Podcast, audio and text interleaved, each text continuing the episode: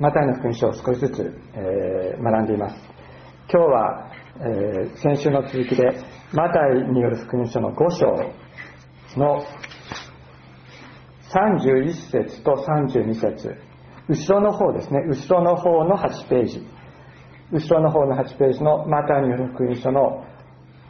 5章の31節と32節。短い箇所ですけれども、えー、こちらの方を読んで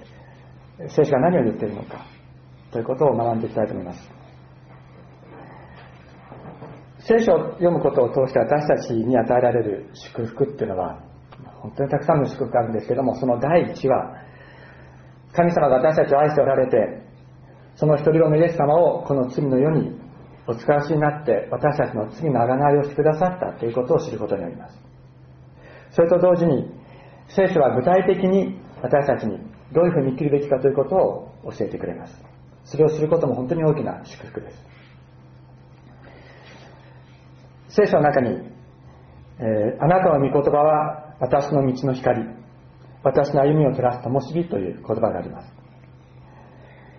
戦乱の世に生きた、えー、細川細川、え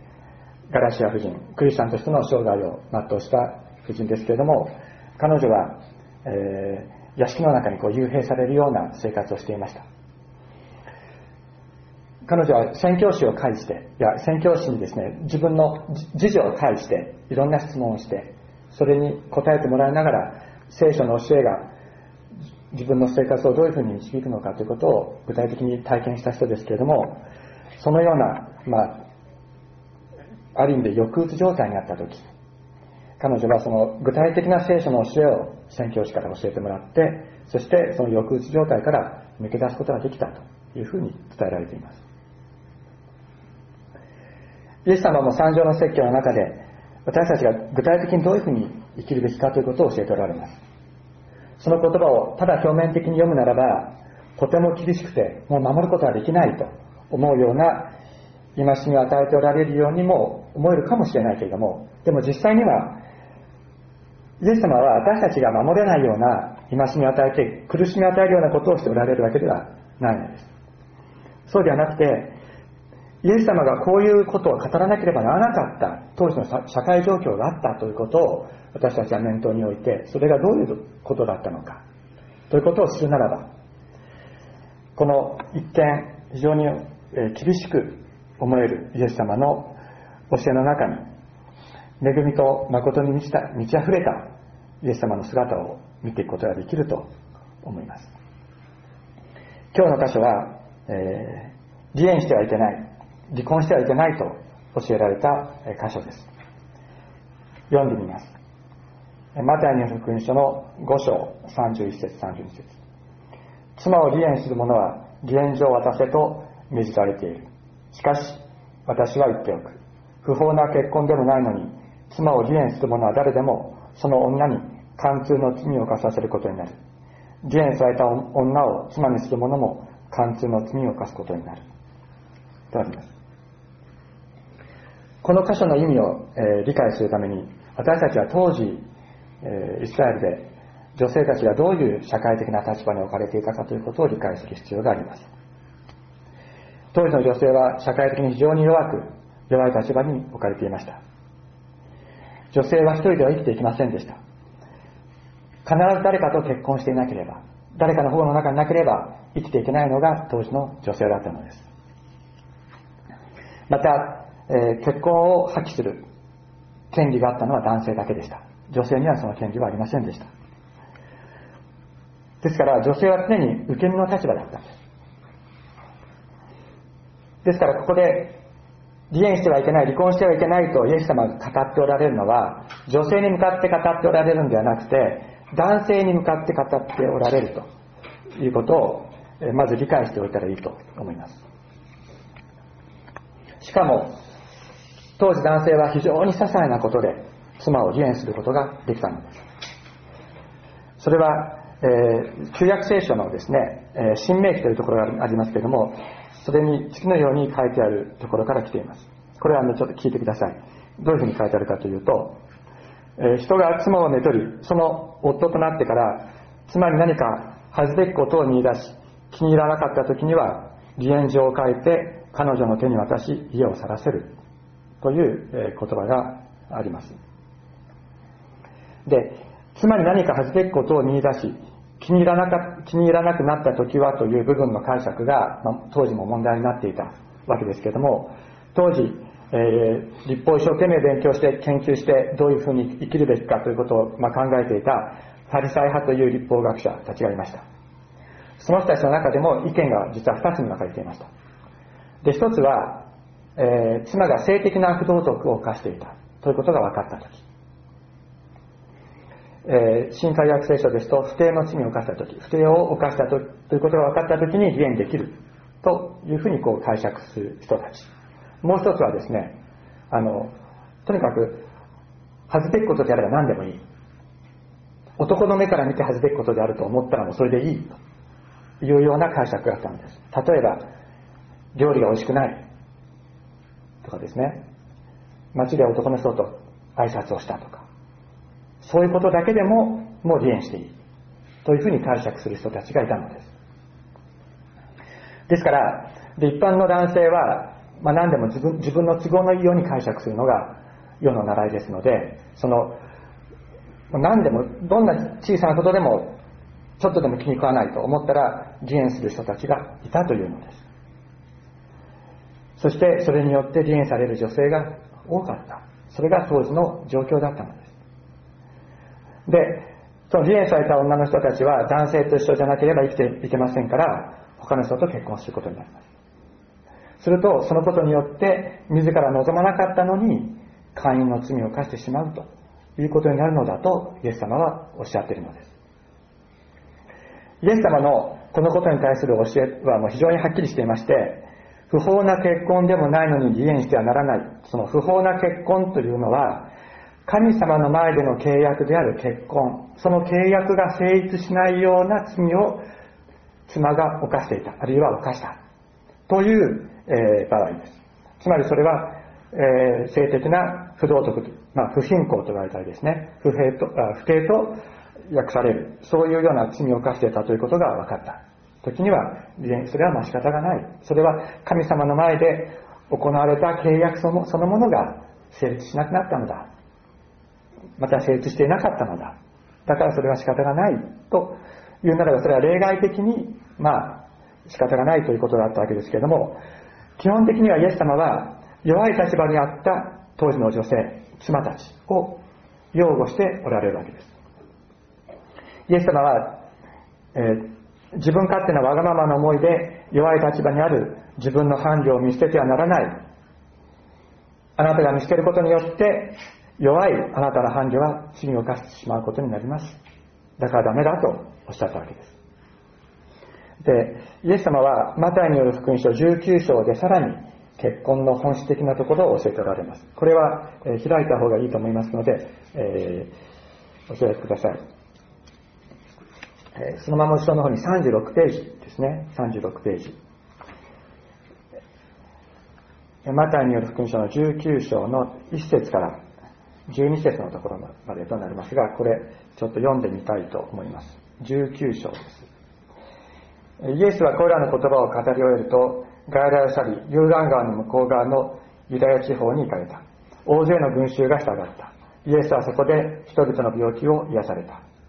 ファリサイ派の人々が近寄り、イエスを試そうとして、何か理由があれば、夫が妻を離縁することは立法にかなっているでしょうかと言った。イエスはお答えになった。あなたたちは読んだことがないのか創造主は初めから人を男と女とにお作りになった。そしてこうも言われた。それゆえ人は父母を離れてその妻と結ばれ、二人は一体となる。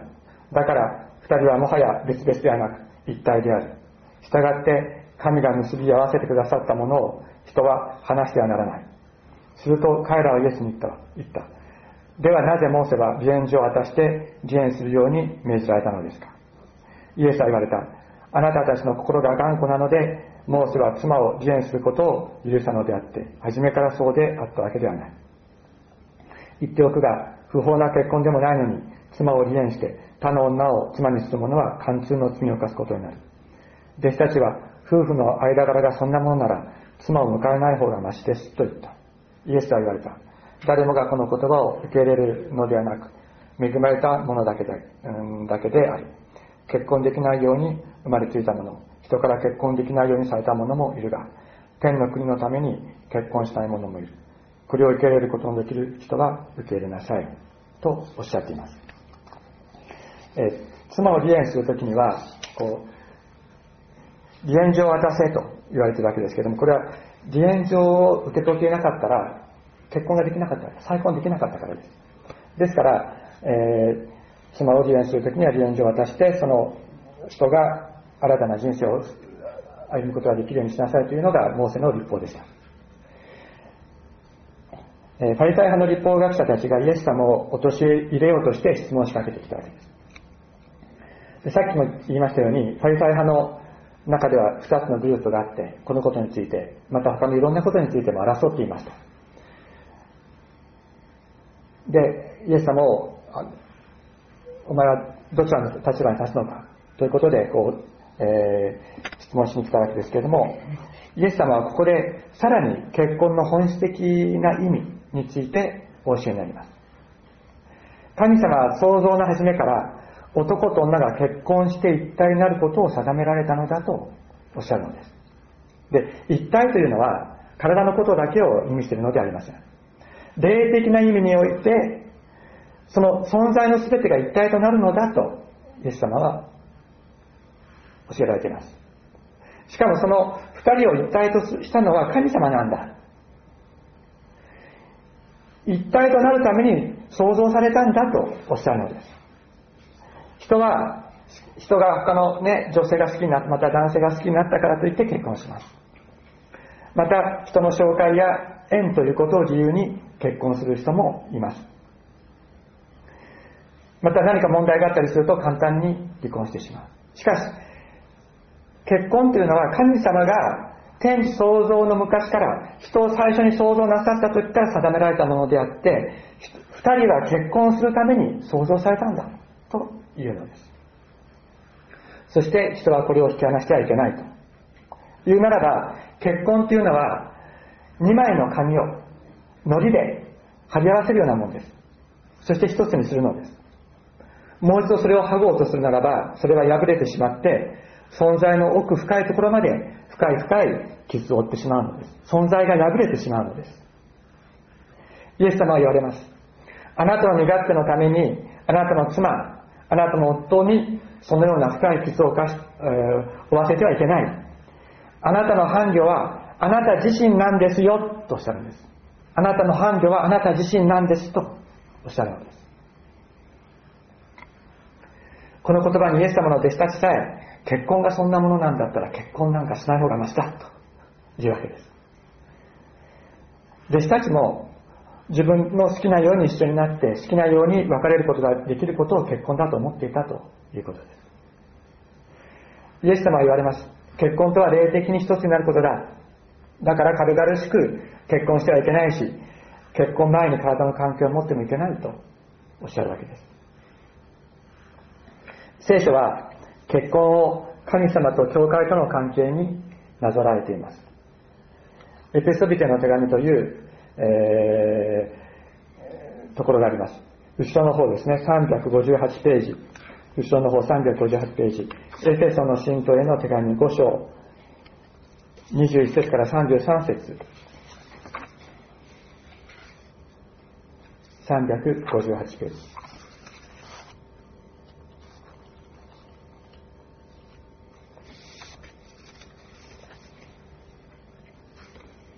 えー、夫と妻と書いてあるところですけども、こちらの方も、えー、読みたいと思います。キリストに対する恐れを持って互いに使い合いなさい。妻たちよ、主に使えるように自分の夫に使いなさい。キリストが教会の頭であり、自らその体の救いにしてあられるように、夫は妻の頭だからです。また、教会がキリストに使えるように、妻も全ての面で夫に使えるべきです。夫たちよ、キリストが教会を愛し、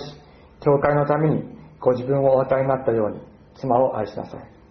キリストがそうなさったのは、言葉と、言葉を伴う水の洗いによって、教会を清めて聖なるものとし、シミやシワやその類のものは何一つな何一つない聖なる汚れのない栄光に輝く教会をご自分の前に立たせるためでした。そのように夫も自分の体のように妻を愛さなくてはなりません。妻を愛する人は自分自身を愛しているのです。我が身を憎んだ者は一人もおらずかえってキリストが教会になさったように我が身を養いいたわるものです。私たちはキリストの体の一部なのです。それゆえ人は父と母を離れてその妻と結ばれ二人は一体となる。この神秘は偉大です。私は教会キリストと教会について述べているのです。いずれにせよあなた方もそれぞれ妻を自分のように愛しなさい。妻は夫を病いなさい。と言われています。イエス様がご自分の命を捨ててその十字架の血によって教会を清め完全なものとしたように夫も自分の妻のために命を捨てなさい。と聖書は教えるのです。自分の全てを捨ててこれを生かせ。キリストが教会のためにその全てを捨てられたように夫も妻のために自分の全てを捨てなさい。そのようにして妻を生かし妻を栄光に輝くものとしなさいと教えるのです。そして妻には教会がキリストに従いイエス様に仕えるように夫に従い仕えなさいと。お互いのために自分を捨てて愛し合い一体となるために創造されたんです。お互いを尊び合いなさい。お互いを尊敬し合いなし合いそしてお互いの存在を全うしなさいというのです。神様は結婚をそのように祝福と喜びに満ちたものとしてお定めになりました。だからそのことを本当に喜ぶことができるようにと聖書は教えるのです。イエス様は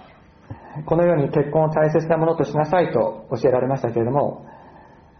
でも自分から望んだのでもないのに一方的に伴侶の方が自分から離れていくということを経験する人もいるかもしれません。あるいは追い出される者の痛みを経験する方もいらっしゃるかもしれない。イエス様は神様はこういう痛みの中にある人の心を実はよくご存知なんです、え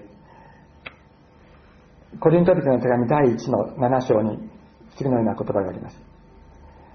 えー、7章の15節ですがこれは聞いてくださったらいいと思いますがこのように書いてあります。しかし信者でない相手が離れていくなら猿に任せなさい。こうした場合に信者は夫であろうと妻であろうと結婚に縛られてはいません。平和な生活を送るようにと神はあなた方を召されたのです。と言われています。自分が望まなかった離婚未信者の相手が一方的に去っていた離婚についてはあなた自身が罪を犯したわけではないのでだから罪を犯したのではないかと言って苦しむ必要はありませんとパウロは言っています。むしろその壊れた関係の中で苦しむそのところから解放されて今平和が与えられていることを感謝しなさいと言っているのです。さらに神様は愛する者に裏切られまたまた去っていかれる者の苦しみを、えー、ホセア書という聖書の中で語っておられます。こちらの何度も聖書を開いて申し訳ありませんけども、えー、開いてみたいと思います。これは、えーと、ちょうど聖書は真ん中よりもちょっと後ろのあたりですかね、えーと、1403ページ。後ろの方の1403ページとなります。ホセア書の、えー、一章からですね。ホセア書の一章。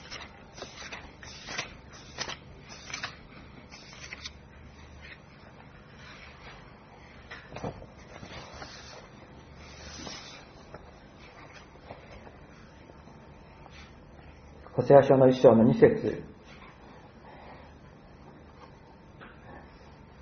主がホセアに語られたことの始め。主はホセアに言われた。行け陰行の女をめとり陰行による子らを受け入れよ。この国は主から離れ陰行にふけっているからだ。彼は言ってリブライムの娘ゴメルをめとった。彼女は身ごもり男の子を産んだ。とあります。また、えー、それから少し、えー、後ろの方に行って3章というところがあります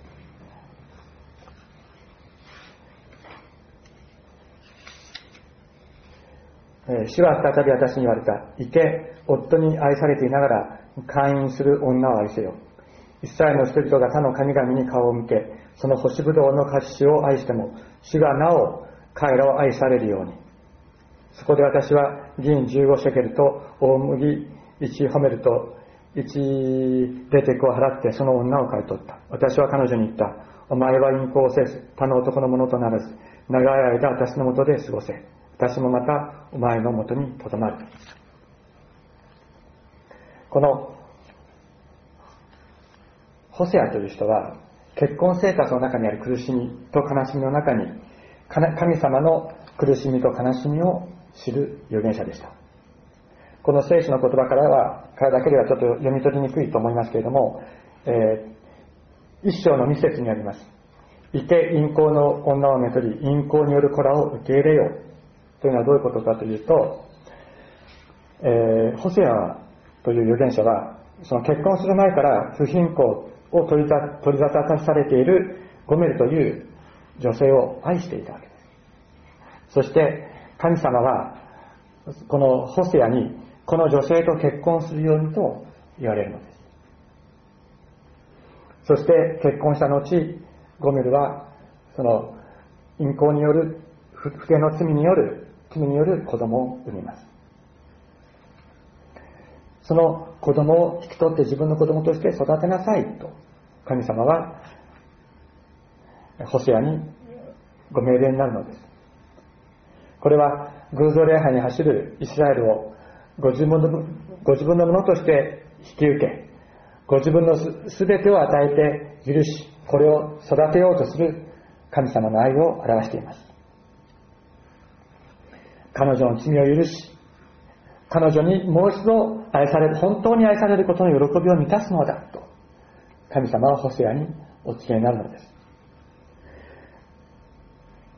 神様はホセアに言われます。あなたが私の心のそばにいるものだよ。私の心を知るものだ。私もあなたの苦しみと悲しみを知っている。神様はホセアに言うんです。私もあなたのその苦しみを知っている。私も同じように私の愛する民、イスラエルが私を裏切り私から去っていく。しかし、私が彼らを愛するように、お前も彼女を愛するのだと言うのです。その後、彼の妻はさっき3章で読みましたように、また彼のところから逃げ出して、今度は自分自身を奴隷として売って、そして、えー、バール、アシェラという偶像神を祀る神殿の神殿娼婦として自分の身を売ってしまうのですそして神様はもう一度ホセアにこのゴメル神殿娼婦となり奴隷となってしまった妻を買い戻すようにとおっしゃおっしゃいます。ホセアはどんなに辛かったかと思うのです。どんなに苦しかったかと思います。しかしホセアは知るのです。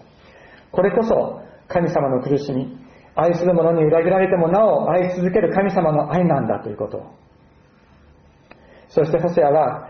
自分の苦しみを知ってくださる神様がいるということを本当に知っていくのです。慈しみと訳される決して変わらない愛、否定され死んだようになってもなお蘇って愛し続ける愛、生き続ける愛、ホセアはこの神様の愛を告白してやまなかったのです。彼の苦しみを共に担い、悲しみを共にしてくださる神様がホセアと共にいたからです。イエス様は言われました。弱い立場にあるあなたの伴侶を決して見せてはいけない。決して離縁してはいけないとおっしゃるのです。イエス様は、イエス様ご自身が私たちを決して見捨てないからです。私たちがどんなに悪くても、私たちがどんなに情けない人間であっても、神様を否定するようなことがある人間であったとしても、しかし、イエス様ご自身はそういう私たちを見て私たちを決して離縁なさらず私たちを握り続け私たちを担い続けて生きてくださるからです。こんな私たちのために命を捨てて私たちのために十字架にかかって罪を許してくださった。私たちをどんな時にも弁護して私たちをあがなってくださる方がいる。このイエス様が私たちに向かっておっしゃるんです。あなたの妻あなたの夫を自分の全てで愛しなさいと。結婚ということで深く傷ついておられる方もいらっしゃるかもしれません。イエス様はあなたの悲しみをご存知です。あなたを包んで必ず癒してくださると私は信じています。また聖書もそのように告白しています。また中には自らの失敗によって愛する者と離れ離れ離れ離れになった方もいらっしゃるかもしれない。しかしイエス様は許しておられるのです。そしてもう一度その存在を新たにして新しく生き始めることができるようにと導いてくださる。イエス様との関係においてもう一度新たにされ完全な愛を経験しながら生きていくことができるようにと。導いてくださるのです。また結婚生活が守られている方々はさらに神様と教会との関係のように全く愛を経験していくことができるようにと導いてくださるでしょう。またこれから結婚なさる方々は本当に結婚の尊さ聖書が教えているイエス様を教えてくださる結婚の尊さを本当に心に受け止めて清くそして本当に自分の繁盛としようとするものにふさわしい自分となることができるように祈りながら過ごしていけることができるようにと心から願います。ご主のお祈りをしましょう。